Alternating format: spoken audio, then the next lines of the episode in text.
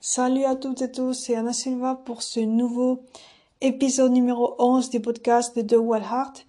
Donc aujourd'hui, euh, je vais te parler d'un sujet hyper intéressant. Avant de commencer à développer le sujet, je, bon, si tu me connais rien du tout, c'est la première fois que tu écoutes ce podcast, sache que je, mon propos ici, c'est de te partager euh, ma vision wild, mon, oui, exactement ma vision wild sur le monde canin, euh, te partager, bon, en fait, t'aider, te coacher donc, pour avoir une relation épanouie d'amitié avec ton chien, te partager mes connaissances et ma sagesse sur le sujet, sur différents thèmes comme par exemple euh, les principes du comportement canin, que tu apprennes à avoir une confiance, que tu apprennes à pouvoir entretenir une confiance mutuelle avec ton chien, et plus de choses, même plus fonctionnelles comme l'éducation, euh, l'éducation canine qui couvre aussi euh, d'autres domaines plus quotidiens, d'accord, avec ton chien. Et encore d'autres choses. Même euh, si aujourd'hui je ne vais pas aborder tout cela, évidemment, je vais toucher un thème qui touche euh, le comportement canin. Donc, on va toucher, on va l'aborder plutôt d'une manière générique. Bien sûr, c'est un podcast et je peux pas faire une dissertation. D'ailleurs, c'est pas le, le propos. Mais oui, te donner comme des, comme, comme les, les choses, de partager les choses les plus importantes pour que tu aies une certaine idée, que tu ne sois pas sur, euh, que tu ne, sur, sans savoir rien sur le thème et donc que cela soit un obstacle pour que tu puisses entretenir cette belle relation avec ton ami. Donc, on commence.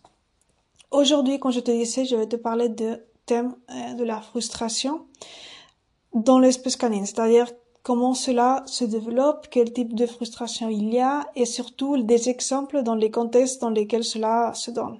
D'accord? C'est surtout l'intéressant les exemples.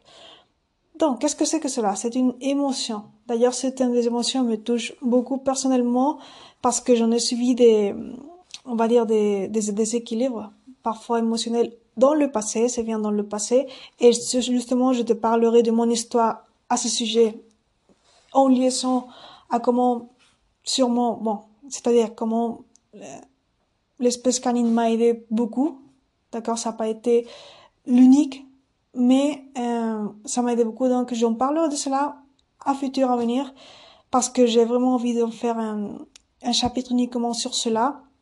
Mais aujourd'hui, on va focaliser par, pas à ça. Aujourd'hui, comme je disais simplement, c'était une analogie que oui, en fait, tout le monde, pas uniquement l'espèce canine, on a des, on a des émotions et la, leur gestion, apprendre à les, les tolérer, les accepter, c'est bien vraiment important pour la santé émotionnelle dans nos cas, dans nous, dans l'être humain.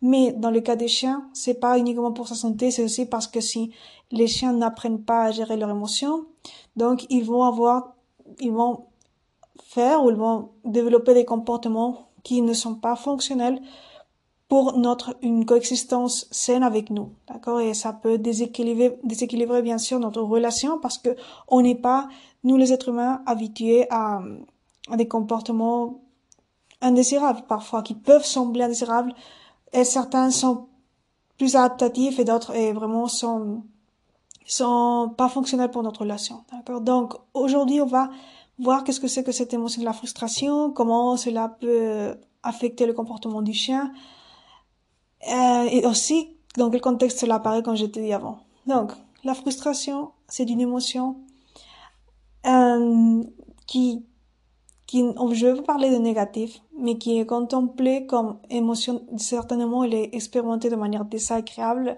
pour le chien. D'accord? Donc, c'est pas quelque chose qui va lui donner, chien ou chienne, l'envie de, euh, bon, d'avoir une, une bienveillance. D'accord? S'il la gère bien, évidemment, ça va être, il va pouvoir se contrôler, entre guillemets, contrôler son comportement et donc ne pas faire des, des comportements chaotiques. Donc, la frustration, c'est une émotion, en général, c'est une émotion qui est réactive, d'accord? Qui est réactive et qui se donne à un moment donné parce que une expectative n'a pas été ne s'est pas réalisé. D'accord? Le chien avait une expectative, elle ne s'est pas réalisée, donc il va avoir une réactivité émotionnelle spécifique. Ça, c'est le plus souvent. D'accord? Le plus normal, c'est de voir que c'est quelque chose de ponctuel, mais euh, c'est vrai que c'est pas l'unique manière. Il y a aussi le chien peut développer comme un, plutôt comme un ça peut lui durer plus. La durabilité peut être un jour et donc on parlerait comme de de période de de frustration ou même plus d'un jour, ça peut durer trois jours. Donc ça serait comme une période, mais ça devient pas quelque chose qui définit son comportement ou son caractère en général.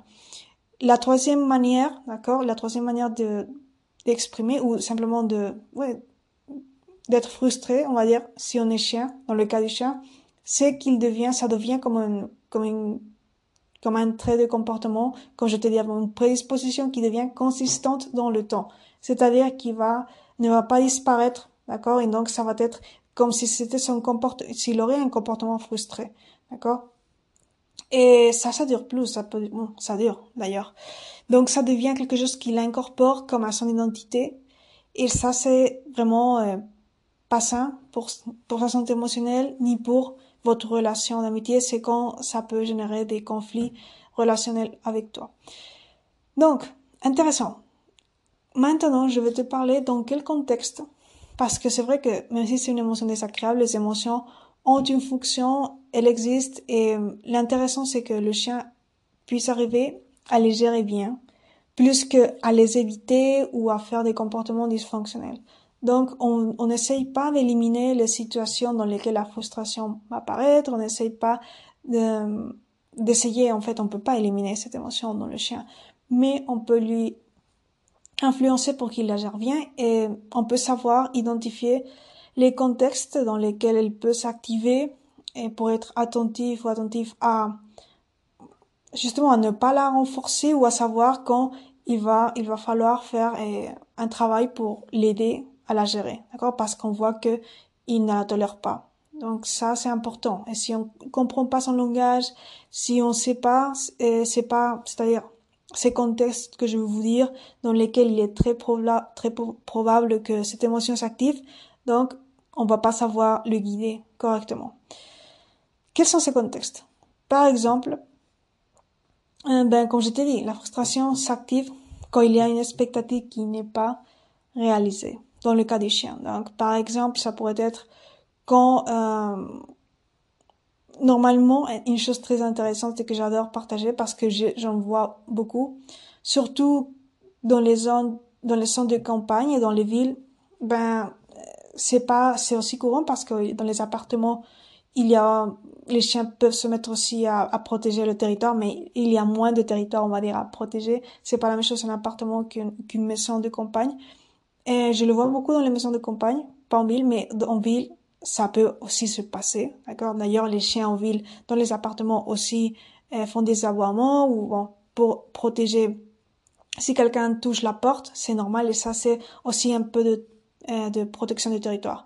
Et donc, qu'est-ce que ça va ça avec la frustration? Ben, Que le chien active ce comportement de protéger le territoire ou de protéger sa santé personnelle, en général surtout le territoire, par exemple dans les maisons de campagne ou même à la ville parce qu'ils se sentent comme menacés par la présence de d'autres personnes. D'accord?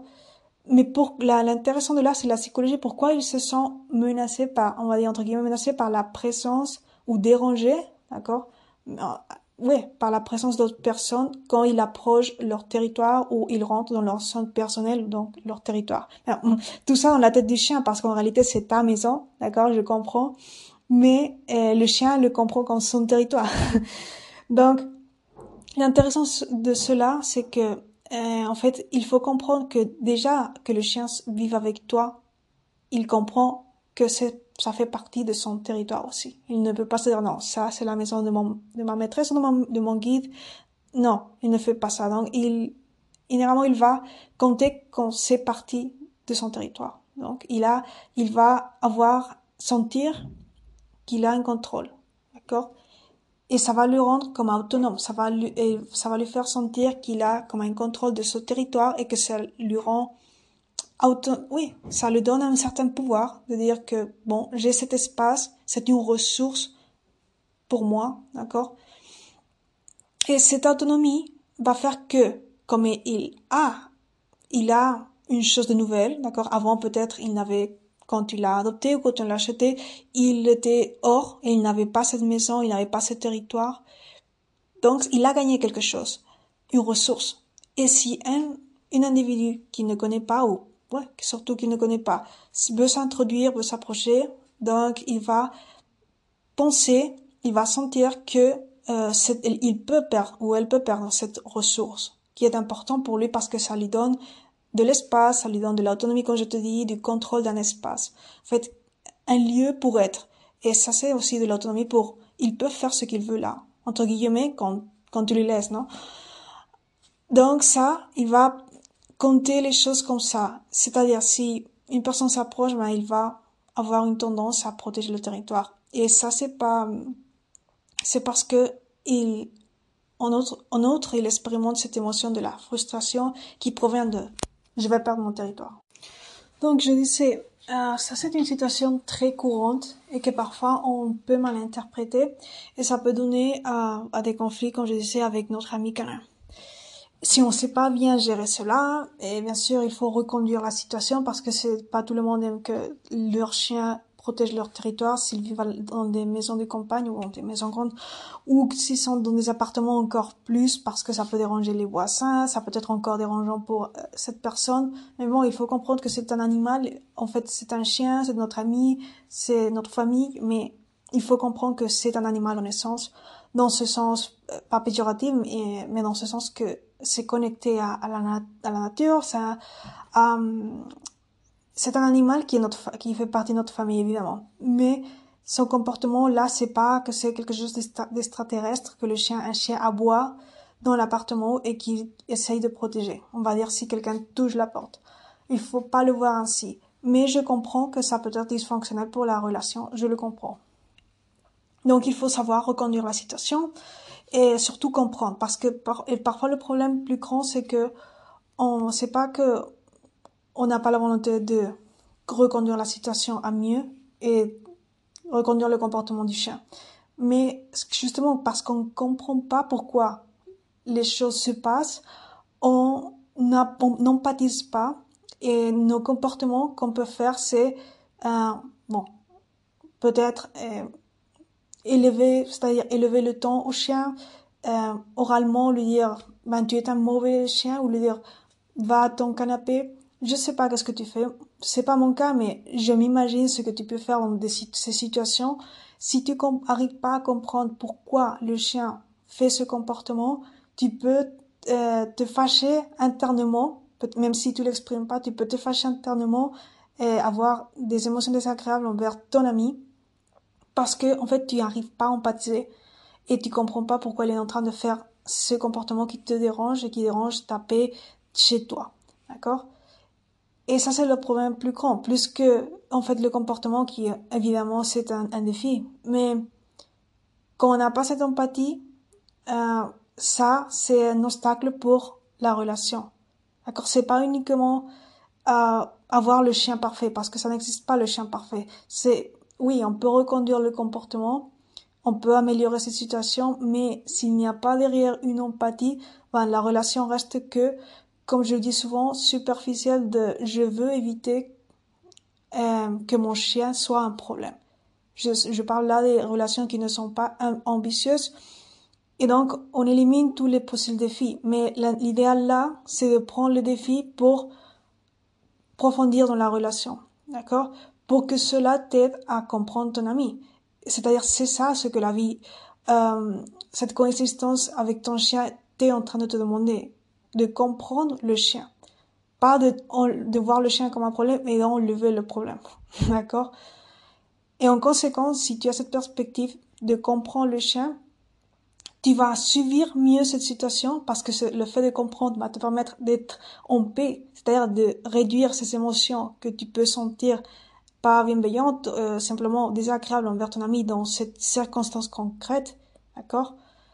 Et donc, tu vas, ça va être mieux parce que tu vas pas l'influencer émotionnellement d'une manière mauvaise. Tu vas être plus neutral, d'accord, et, ça va être plus facile pour toi de le reconduire. En sachant comment le faire, d'ailleurs. Mais bon, ça c'est un autre thème. Donc, c'était, ça c'est du coaching, d'accord? Et c'est mon propos de à avoir la perspective adéquate pour construire cette relation épanouie d'amitié. Donc, un autre contexte, ça c'est un contexte très commun.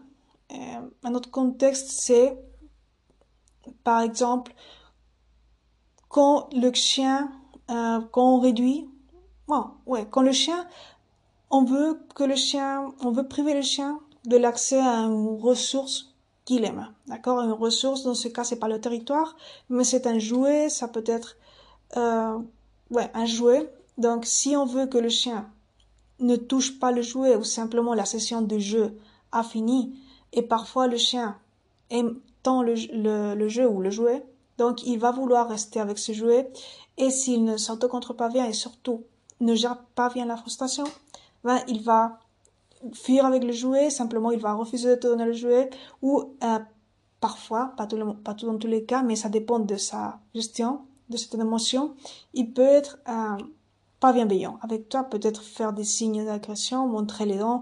Bon, quand je dis montrer les dents, c'est pas qu'il sourit. Évidemment, je le parle dans le sens de montrer des signes comme de, de, de conflit, d'accord? Ça peut arriver, d'accord? Pas dans tous les cas, certainement parce que beaucoup de chiens, simplement, ils s'en aillent avec le jouet ou simplement, ils ne le, ils ne le laissent pas de côté, ils le prennent dans la bouche et il reste là, fixé. Donc, ça c'est une option et ça, c'est l'émotion de la frustration qui fait ça parce qu'il ne veut pas. D'accord? Il a cette expectative, je veux rester avec mon jouet plus de temps. Euh, la session, peut-être la session de jeu dure, tu l'habitues à que ça dure plus et ce jour, tu n'as pas de temps. Ça dure moins de temps, ça le frustre aussi. Euh, ça peut aussi le frustrer le fait que tu, bon, que tu, euh, tu te retardes à lui donner une récompense, que ce soit une promenade ou même même quand, quand tu lui donnes le, repas, d'accord? Tout ça, tout ça, ce sont des habitudes et si, tant qu'une expectative n'est pas réalisée, ça va lui générer de la frustration. Donc, qu'est-ce qu'on peut faire? C'est-à-dire, il faut comprendre ces situations. Il y a encore plus de situations, d'accord? Aujourd'hui, je voulais aborder, bon, je voulais me centrer sur une situation comme le cas du territoire, d'accord, quand le chien protège le territoire parce que c'est très commun. Mais euh, pour parler du focus dans le coaching, pour que tu vois la différence, d'accord. Mais il y a beaucoup plus de situations où la frustration peut modifier le comportement du chien, influencer. Donc euh, aujourd'hui, je te dis quelques-unes. Et comme je te disais, dans le cas que le que tu par exemple tu le promènes pas, tu le promènes moins de temps, tu lui donnes le repas une heure différente, ça, ça génère aussi cette émotion. Il y a encore plus, d'accord, encore plus de situations que je ne vais pas détailler maintenant parce que c'était pas le propos. Mais euh, je veux que tu, tiennes, que tu prennes en compte que cela est déterminant que tu apprennes à, connaître ton chien dans ces contextes-ci. Donc, c'était tout pour aujourd'hui, d'accord? Peut-être j'en ferai d'autres, c'est-à-dire d'autres épisodes du podcast en amplifiant plus cela d'une autre manière.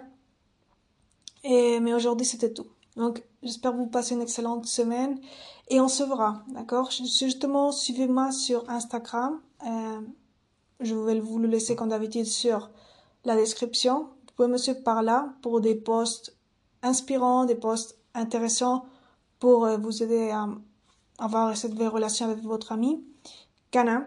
Donc suivez-moi par là parce que je serai, je suis normalement plus présente sur Insta, même si je reposte aussi des, des minutes de, du podcast, mais je fais des lives, je fais d'autres posts et j'en posterai plus tout au long des différentes semaines à venir.